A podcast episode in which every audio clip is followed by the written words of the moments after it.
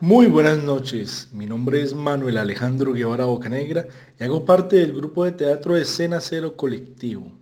Sean bienvenidos a esta, la emisión del capítulo 5 de nuestra radionovela Sabores de Familia. Hoy tendremos la receta y la sazón. Todo este producto de la radionovela fue producto del trabajo asincrónico, del trabajo simultáneo a través de los diferentes medios de comunicación, especialmente videollamadas, en las que el equipo de teatro siguió trabajando de forma remota con mucho entusiasmo, mucha pasión y entrega para transformar un trabajo que estaba destinado para hacerse desde las tablas en la presencialidad, pero que por la cuarentena y especialmente por la pandemia se vio volcado a innovar, a transformarse y a llegar por la vía digital y hoy por la vía radial a todos ustedes. Así que los invitamos a que disfruten continúen descubriendo qué es lo que sucede con esta familia y qué pasará con Antonio. Hola, soy María José, integrante del grupo Escena Cero Colectivo, un grupo que siempre se ha caracterizado por su creación teatral, su creatividad y pasión por el arte, incluso en tiempos de cuarentena. El día de hoy les quiero presentar un capítulo más de nuestra radionovela Sabores de Familia. Esta radionovela nos permitió explorar diferentes formatos, incluso darle vida a estos personajes tan particulares que yo sé que cualquiera de ustedes se va a sentir identificado. Así que, sin nada más que decir, démosle la bienvenida a este capítulo. Capítulo 5. La receta y el sazón. Con el patrocinio de Tienda y Ceci, presentamos una novela de Jacqueline Gómez.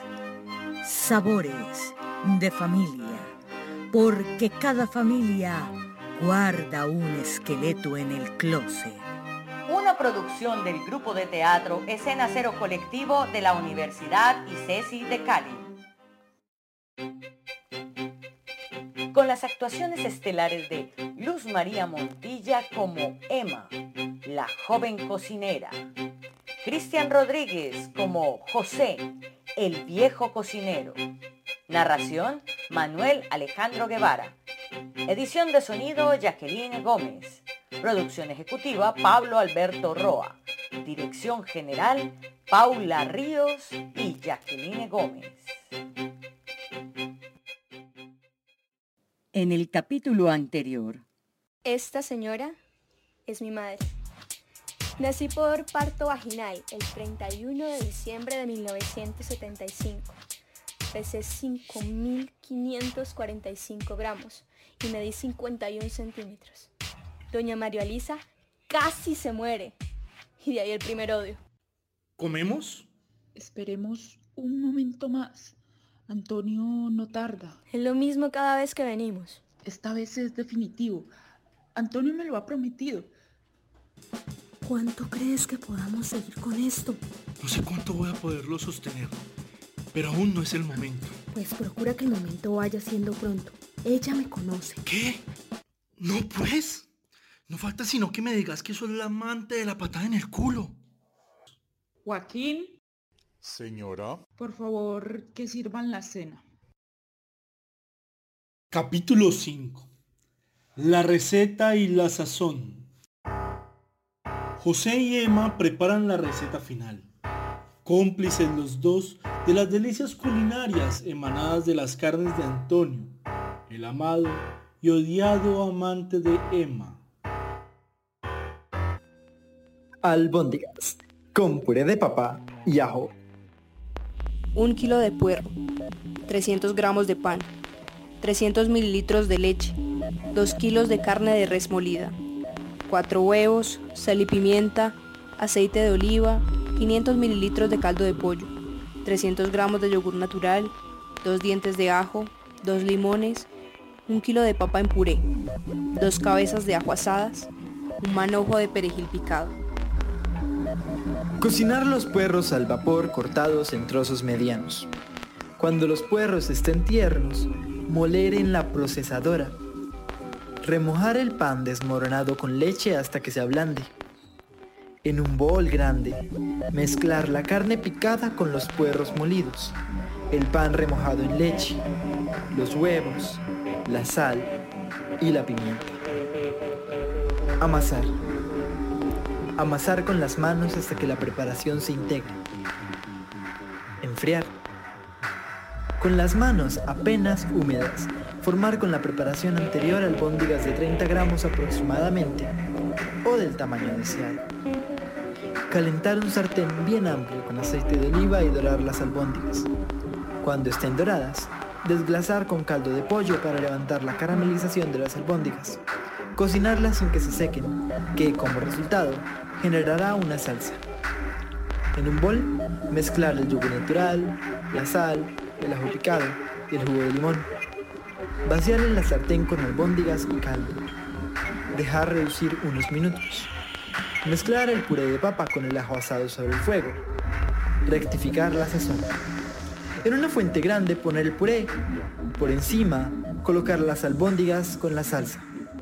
Espolvorear con perejil picado y servir. La actriz que interpreta a Emma se distancia del personaje, pero José la devuelve a la ficción culinaria.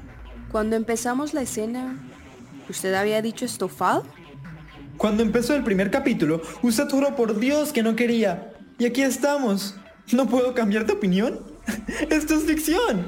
Soy un personaje variable. ¿Qué ensalada? Ah, verde. Con nueces. Y piña asada. Vino blanco. ¿Postre? Que se muerdan la lengua. Una genovesa. Emma tiene una epifanía, como una revelación del futuro que le espera una vez logre salir de la gran casa.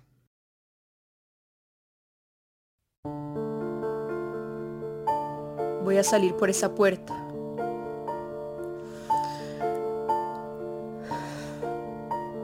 Tengo mi maleta empacada desde que tengo memoria.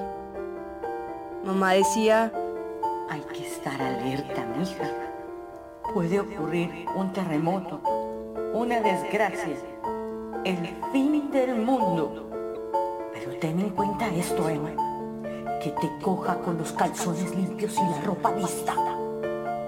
caminaré hacia el portón, abriré la puerta con la copia de la llave que está detrás del cuadro de María Auxiliadora. Cerraré la puerta con mucho cuidado. Me desplazaré 200 metros hasta la salida principal. Seguiré caminando hasta conseguir un bus que me saque de aquí. Llegaré a un destino desconocido, buscaré un teléfono público de moneda y llamaré a un amigo de José que vendrá a buscarme. Y luego desapareceré.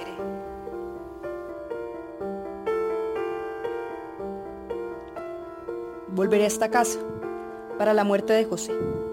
Para ese entonces tendré 50. José tendrá en sus manos una carta que nunca pudo enviarme, contándome que la vieja me entrega una parte de la herencia a la que tengo derecho por ser la hija de su primer esposo, el difunto Pedro Mario. Quizá por remordimiento o necesidad de redención. Recordaré las palabras de mi madre.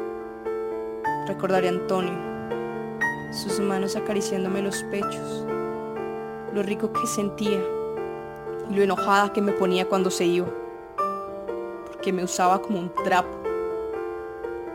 Y entonces diré, puta, soy rica. Viajaré, conseguiré un muchachito que me folle como los dioses, como Antonio. Comeré en los mejores restaurantes y tomaré champaña francesa en los campos elíseos, viendo pasar el tour número 130. Y luego me pegaré un tiro. No tiene sentido que cuente algo que no ha ocurrido y no sabemos si va a pasar.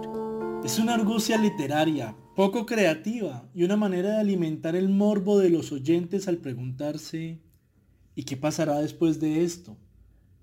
¿Acaso no les ha pasado? A mí me sucede cuando una novela llega a su fin. Mi cabeza comienza a especular sobre los sucesos que podrían ocurrir después del final que nos presenta. E imagino cosas muy bizarras. Finales no felices. Simplemente... Vida sin final.